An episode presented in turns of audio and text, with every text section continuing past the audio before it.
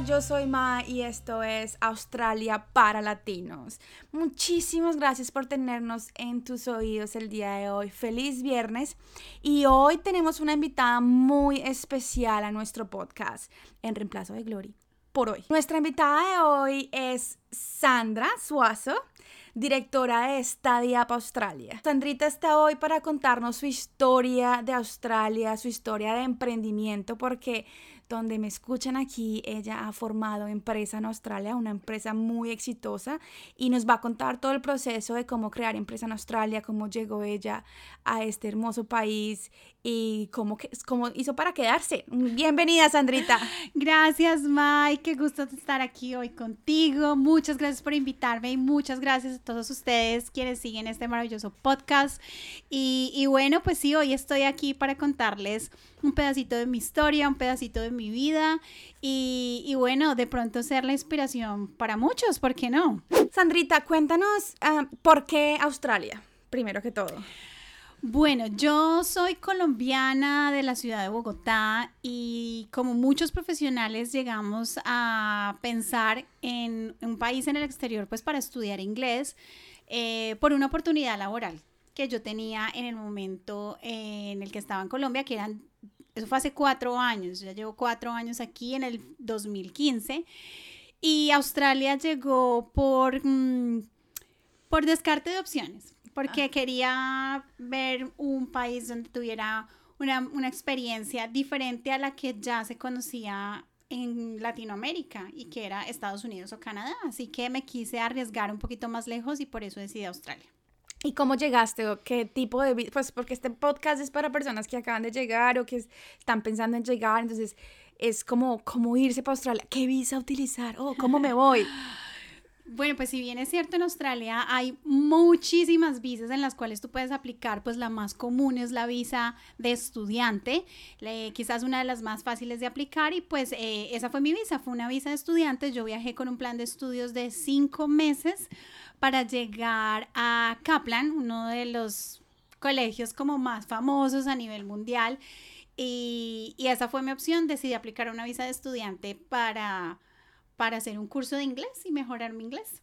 Y pero tu nivel, ¿llegaste a hacer un curso de inglés normal o como un, curso de inglés avanzado? ¿Cómo era tu nivel de inglés cuando llegaste hace cinco o cuatro años?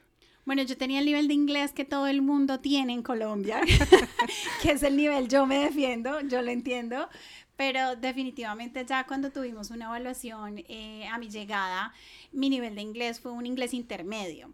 Entonces, pues bien, no estaba tan, tan perdida. Eh, tuve que seguir la curva como cualquier persona en inglés general y estuve durante esos meses haciendo intermedio y el siguiente nivel que fue upper intermedia o intermedio avanzado y, y bueno, eso fue lo que hice en esos meses. No me alcanzó el tiempo para más. Bueno, y digamos que uno llega acá y la mayoría de gente hace el curso de inglés que vino que pensó, que, planeó. Y después dice, no me quiere volver a Colombia. No quiero volverme, por favor, encuéntrenme una forma de quedarme. ¿Cómo hiciste para quedarte? Porque ya pasaron los cuatro, cinco meses a los que venías. Sí, sí, pues cuando uno viaja realmente es muy incierto lo que va a pasar, pero lo que sí sucede es que el interés de querer quedarnos es el común denominador para muchos. Eh, Australia realmente te sorprende y te da muchísimas cosas en términos de calidad de vida que es imposible que tú pienses en regresarte en tan pocos meses. Apenas estás empezando a tener tu inmersión cultural y estás teniendo la experiencia de hablar en inglés, así que tienes que pensar en una extensión de visa. Entonces, en mi caso, eh, lo que planeé que no era lo que yo quería, porque yo quería hacer mis estudios de posgrado en la universidad, fue hacer un curso de tres meses más de inglés eh, porque quería un inglés un poco más profesional.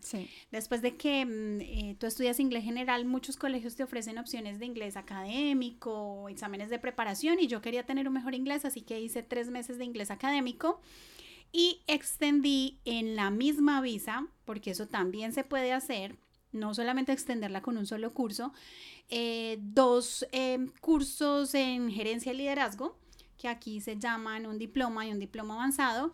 y en el total esos cinco meses se convirtieron casi en tres años en una siguiente visa. Wow. Sí. ¿Y, ¿Y cuándo empieza o cómo nace Stadia Up Australia? Bueno, Stadia fue el resultado de una experiencia eh, como estudiante internacional con la relación con mi agencia. Eh, desarrollaron un excelente trabajo, pero a mi llegada estuve sola y me tuve que enfrentar a situaciones tan simples como pensar en sacar los permisos de trabajo, la movilidad, sin ningún tipo de ayuda. Y, y a los pocos meses de estar en Australia, pues empecé a pensar que era bueno que alguien que estuviera acá y que hubiera vivido la experiencia le pudiera ayudar a otros.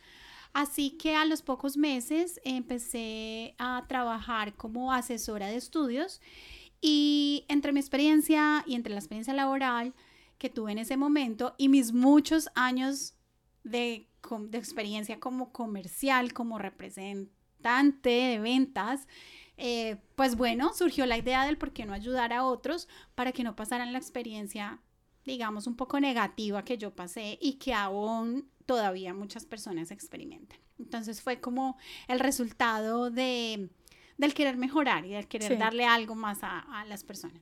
¿Y qué tan fácil fue o qué tan difícil fue ese proceso de empezar empresa? Porque es una empresa legal, o sea, de pagar impuestos de empleados y todo.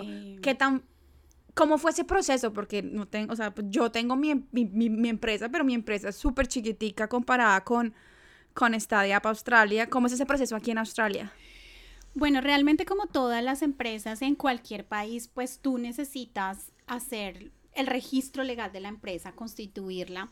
Pero resulta que aquí en Australia no solamente se trata como por ejemplo en Colombia, que tú tienes que ir a la Cámara de Comercio y hacer simplemente el registro y, bueno, presentar tu acta de constitución, sino que aquí se envuelve mm, de manera profunda lo que son las oficinas de impuestos, los servicios de los contadores, y tuve que recibir asesoría profesional por varios profesionales donde em, estuvieron involucrados un contador, un abogado, personas de marketing, y realmente no fue nada fácil. Eh, lo digo porque primero todo estaba en inglés, en un sistema financiero que yo no conocía. Y, mm, y bueno, pues todo se da en la investigación, en poder leer, en poder entender. Eh, tenía algo de experiencia en mi formación porque yo estudié negocios internacionales en Colombia y pues tenía como la noción de cómo era constituir una empresa, pero sí necesité mucho apoyo, necesité mucho dinero eh, después de haber viajado, es lo último que un estudiante internacional piensa y es abrir una empresa porque eso cuesta también una inversión. Entonces, em, fue difícil, pero fue de, un, de decisión. Muy bien, pero, digamos que como tú, o sea, tú abriste la empresa como es, con visa de estudiante. Sí. O sea, no se necesita ser residente permanente o australiano o nada para visa para tener, para crear empresa en Australia. Sí, esto ha sido un tabú muy eh, marcado para los estudiantes de cualquier, de cualquier país. Y ese, tú no puedes abrir empresas si tú no eres australiano. Tú no puedes obtener un registro porque es que tu visa te lo impide. Y eso no es cierto. Las visas no tienen ninguna limitación frente a hacer registros legales de compañías y tú eres un, eres un residente con propósitos de impuestos, sea estudiante, sea eh, residente permanente, sea ciudadano y tienes los mismos derechos. Lo que debes entender es que tú tienes una responsabilidad aparte, eh, me, refiero yo al tema de los impuestos, aparte de lo que tú eres como, como persona, como estudiante. Entonces, no, no, eso es un tabú. Un estudiante internacional sí puede tener empresa eh, y aquí somos muchísimos, son cientos o no sé, quizás miles de personas que ahora en, en Australia tienen su propia empresa y la visa de estudiante no es una limitación. ¿Y cómo haces para controlar o cómo hace el gobierno para controlar las 20 horas semanales cuando eres estudiante y tienes tu propia empresa? Bueno, esto es como tener dos, dos personas diferentes. Eh, Sandra Suazo es una persona y esta DIAP es una compañía. Entonces, las responsabilidades de la empresa son controladas bajo el número de registro y el, digamos, aquí se llama el, el ASIC, el número de, de, que tiene tu compañía, y sobre eso se controla la actividad. Ahora, Sandra Suazo es empleada de una compañía y por lo tanto el gobierno controla las horas que Sandra Suazo ofrece hasta DIAP. Y así funciona con, los, em, con cualquier tipo de empleados. Entonces son como dos figuras separadas y cada una con un propósito de declaración independiente. So, pero en, tu caso, tú creaste empresa aparte, es una entidad aparte. Sí. Pero también en Australia, que es lo que yo tengo, que es mi empresa no es una entidad aparte, sino que yo soy a sole trader. Eso en español no sé cómo se dice. Sí, es como, a ver, en, viéndonos al ejemplo de Colombia, si tú creas una compañía, tú obtienes el NIT, que es el número tributario sí. Eh, que te permite eh, ejercer como una, ah, como una sociedad, como una compañía que tenga un propósito de servicios o de productos, etc. Pero a las personas también se les da la potestad de ser personas naturales. Entonces, la persona natural en Colombia, por ejemplo, tiene un RUT. Sí. Aquí en Australia, las personas naturales tienen un ABN, que es el Australian Business Number. Y con ese ABN, tú puedes prestar servicios eh, como sole trader o como, sí, como persona natural. Sí. Entonces, son diferentes actividades. Obviamente tú como sole trader no puedes tener un equipo de trabajo, tener manejar facturación, porque eso te lleva a otras obligaciones eh, que, te, te llevan a legalizar una compañía. Entonces lo que permite Australia es que tú seas independiente o seas un empresario. Y mientras, eh, dependiendo como la actividad que tú realices, eh, en el caso de nosotros que que somos una compañía, que tenemos aproximadamente ya un equipo de trabajo de 10 personas, eh, que tributamos, que pagamos impuestos, pues obviamente nuestra figura es un poco más exigente y no podríamos hacerlo como solamente con el ABN.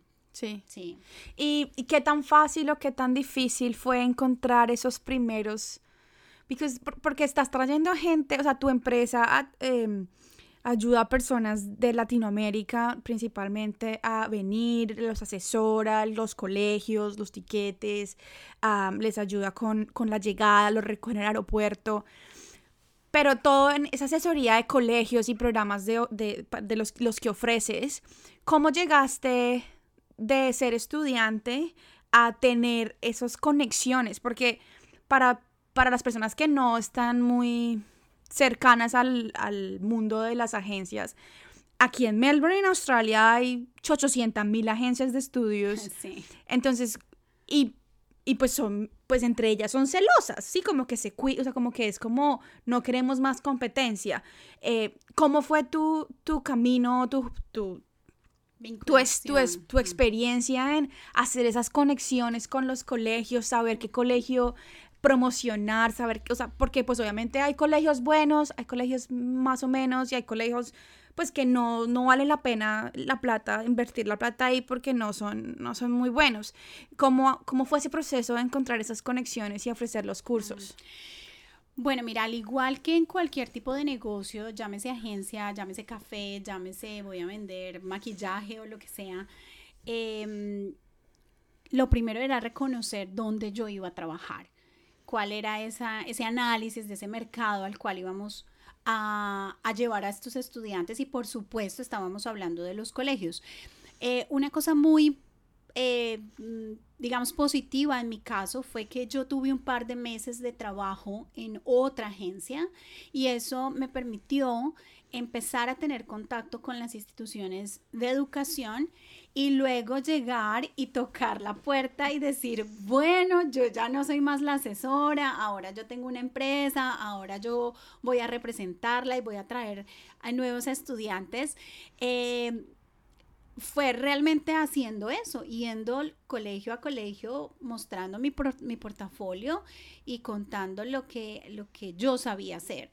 Eh, muchas personas me abrieron la puerta, otras se rieron de mí, Otras sencillamente decían, quizás en dos o tres años, si sobrevives a este mercado, eh, podrás trabajar con nosotros, como te lo vas a merecer algún día. Y, con aquellos que me tendieron la mano empezamos que fueron muchísimos, muchísimos. Yo quedé sorprendida de ver cómo en ese momento, te estoy hablando hace casi cuatro años, eh, las instituciones ah, son abiertas a, a las nuevas agencias, pero luego entendí por qué. Porque resulta que somos colombianos. Entonces, Colombia hoy y durante los últimos años ha sido una de las nacionalidades favoritas para Australia para poder eh, dar las visas de estudiantes. Entonces, no era lo mismo que llegara una persona colombiana eh, con, bueno, no sé, las ganas y la pasión de querer traer a estudiantes a que de pronto se presentara una persona de un país que no tiene un volumen significativo. Entonces, muchas cosas a favor y por eso fue tan importante hacer un buen análisis de mercado para saber si yo tenía chance o no. Y bueno, le atiné. Y ahí vamos. Sí, ahí vamos. Y, ¿Y cómo es el proceso de traer estudiantes contigo? O sea, si alguien que está escuchando quiere saber más al respecto de cómo conseguir, como cuál es el colegio adecuado, dónde vivir, eh, cuánto, cuál visa aplicar, cuál la duración del curso, cuál es el proceso para, para, que, para que trabajen contigo. Bueno, nosotros como estamos aquí en Australia, eh, nosotros hacemos las asesorías directamente desde aquí, sin importar en qué lugar del mundo estén las personas, entonces eso se realiza por medio de una videollamada. Eh, para poder entrar en contactos con nosotros, nos pueden escribir por la página web, por nuestro Facebook. Siempre en nuestro chat de Facebook estamos disponibles a responder todas las inquietudes y agendar las citas. También en nuestra página de Facebook tenemos un botón de reservar las asesorías que tiene nuestras agendas que están abiertas de domingo a domingo. Y durante la llamada, que dura aproximadamente de 30 a 45 minutos, contamos esto cómo es el proceso que se tiene que preparar, cuáles son las etapas, los tiempos sugeridos, el presupuesto, el mejor momento para poder viajar.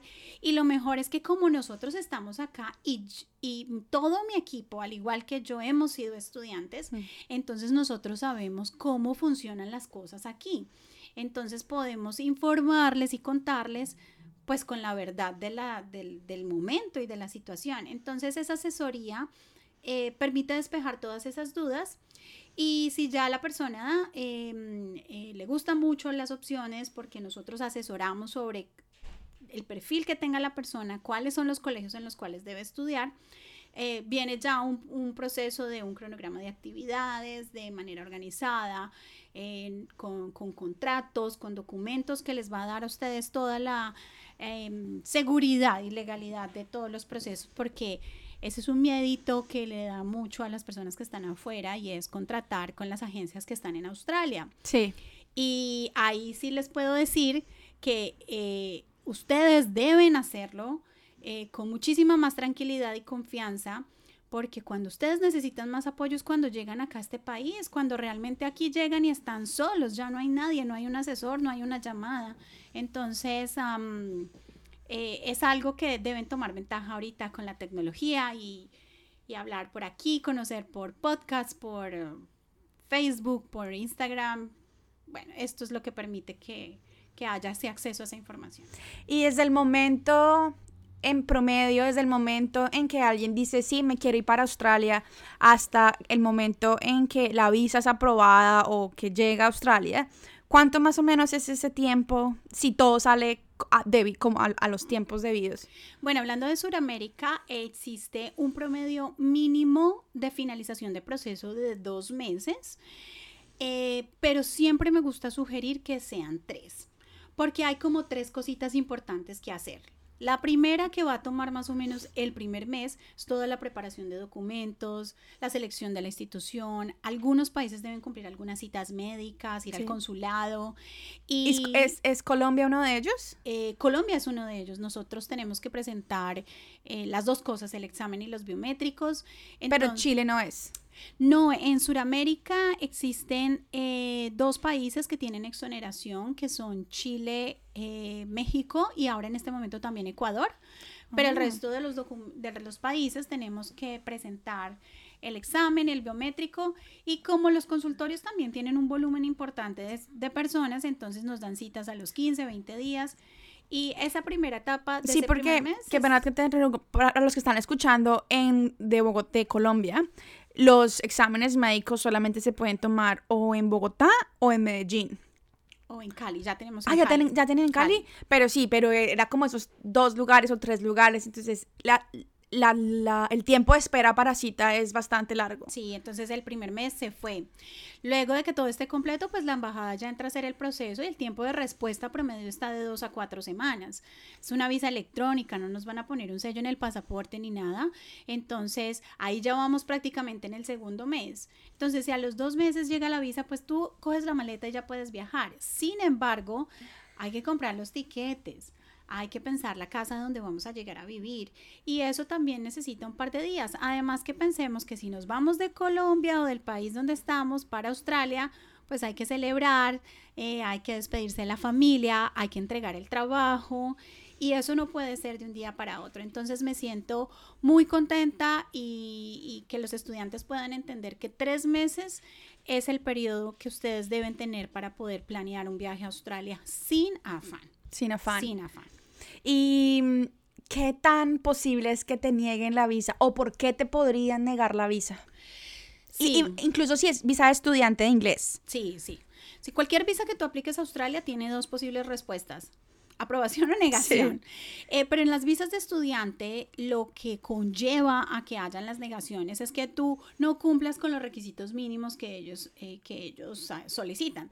Pero simplificándolo, las negaciones eh, son por falsificación de documentos, por declaraciones que no son ciertas. Por ejemplo, si han pedido una visa de turismo a Estados Unidos y la negaron y ustedes no declararon que la vis que habían tenido visas negadas, eso es una causal de ¿En serio? Sí, sí, eh, porque durante la aplicación de la visa hay que hacer las todas las declaraciones que tú haces al gobierno son como declaraciones juramentadas. Entonces, si tú dices algo que ellos puedan ve- eh, verificar que no es verdad, ellos sienten que tú les estás mintiendo. Y obviamente eso es una causa de negación. Y la más importante de todas es la manifestación de tu interés del viaje, que es la famosísima carta, Carta, de intención, sí. donde hay que contarles qué, por qué y para qué van a venir acá. ¿Y por qué hay que volver? ¿Por qué quieres volver a Colombia Claro. o a tu país de residencia? Claro, porque ellos preguntan como cuáles son esos lazos que hay para, pues para volver.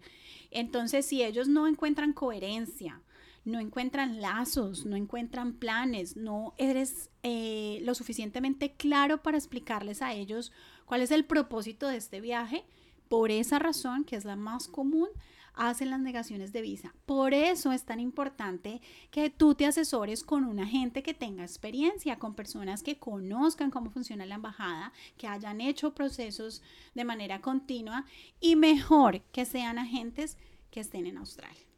Muy bien.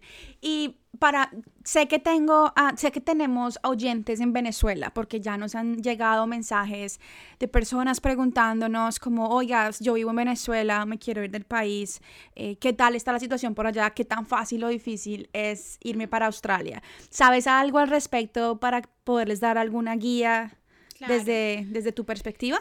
A ver, Australia no ha cerrado las puertas a los venezolanos, y, pero sí sabemos que es uno de los países a los cuales tienen las, los mayores criterios de evaluación, pues porque no, lo que hablábamos de la carta de intención es que la carta no se puede redactar tan fácil porque no hay razones para mencionar que van a haber unas mejores posibilidades de trabajo o regresar a hacer algo conociendo la situación tan crítica que, está pasando el país.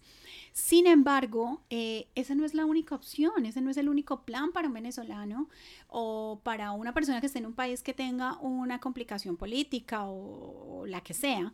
Eh, mm, mi consejo es que siempre busquen estas opciones eh, de pronto si tienen familiares en otros países y nada más alejado de la realidad, sino lo que realmente qué va a pasar con ellos después de esto. Si no es en el país, pues entonces podrá ser en otro país, pero que realmente esas posibilidades sean viables. Eh, a la embajada no le gustan las ideas sueltas. ellos quieren ser lo más... Mm, eh, quieren verte lo más seguro posible, lo más claro posible. Si tú dices que quieres obtener un mejor trabajo, tienes que decir un trabajo en qué, en qué empresa, en qué país. Entonces, no se desanimen, asesóresen. Eh, hay, cada caso es diferente, por lo cual hay que analizar cada uno, eh, pero es posible, todavía es posible. Está difícil, pero no es imposible. Bueno, y para terminar, Sandrita, para todos esos aquellos estudiantes que quieren venir a Australia, em, ¿cuál es tu consejo? Solamente les voy a decir una cosa, una palabra. Háganlo. Ya, es el momento. Porque em, en este momento, Australia, digo este momento, desde la semana pasada y ahora por lo menos por, el siguiente año, Colombia está eh, clasificado como un país de level 1. Eso quiere decir que es un país que va a tener requisitos mucho más flexibles eh, al estilo de como si tuviéramos un pasaporte americano o inglés. Estamos en el top de, las clasificaciones en los países y, y, no hay que pensarlo porque hay muchísimos beneficios y por encima les cuento que el tema de la solvencia financiera ya no es un requisito obligatorio. Em, esto siempre va a estar sujeto a la decisión del oficial que analice el caso, em, pero, pero es que no hay nada más que pensar, es el momento para salir. Australia está en un muy momento, un momento de bonanza, un momento de prosperidad. Y bueno, ya poniendo aparte mis sentimientos de la agencia, ya mi consejo como Sandra Suazo, es que definitivamente aquí hay oportunidades. Entonces, si tú realmente piensas en viajar es porque estás buscando eso, una oportunidad, algo diferente. Entonces, hazlo, ya, no hay nada más que hacer. Asesórate, planea, planifica y viaja a Australia. Es lo que tienes que hacer ahora. Y no, y ahora sí para terminar, tu consejo para aquellos latinos que quieren hacer empresa en Australia.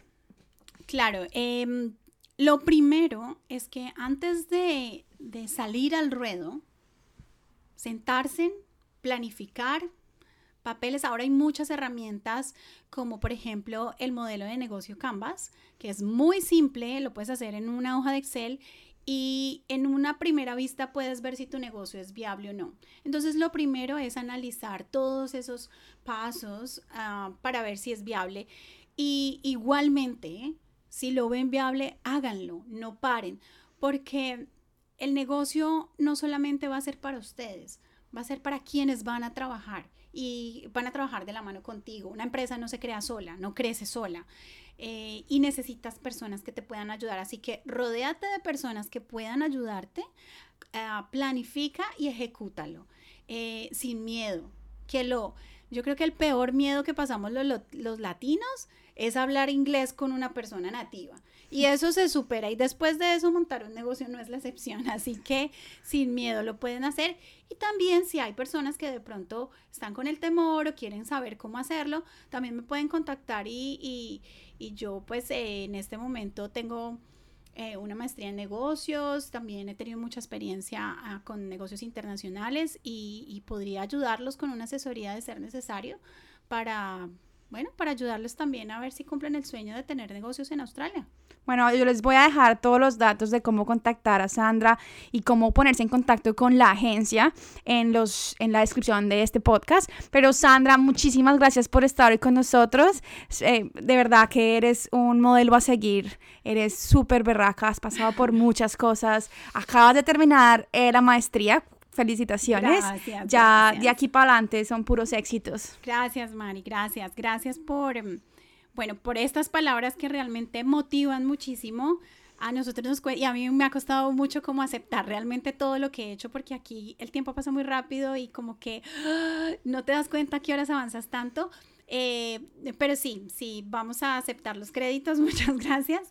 Y, claro, de aquí en adelante lo único que quedan son solo cosas buenas y, buenas cosas para ayudar a los demás. Así que bueno, aquí estamos, entonces nos, eh, nos siguen por los datos que va a dejar Mari y, Y bueno, gracias a ti por invitarme, súper feliz y enamorada de tus podcasts, así que a seguir a la Australia para latinos en, en, en podcast, en Spotify, en iTunes, en iTunes, cinco estrellas. Y bueno, nos vemos en la próxima. Sí, gracias, Sandrita. Yo quiero, yo quiero despedirme como ustedes. Ah, bueno, entonces a la una, a las dos, a las tres. ¡Chao, Pingüín!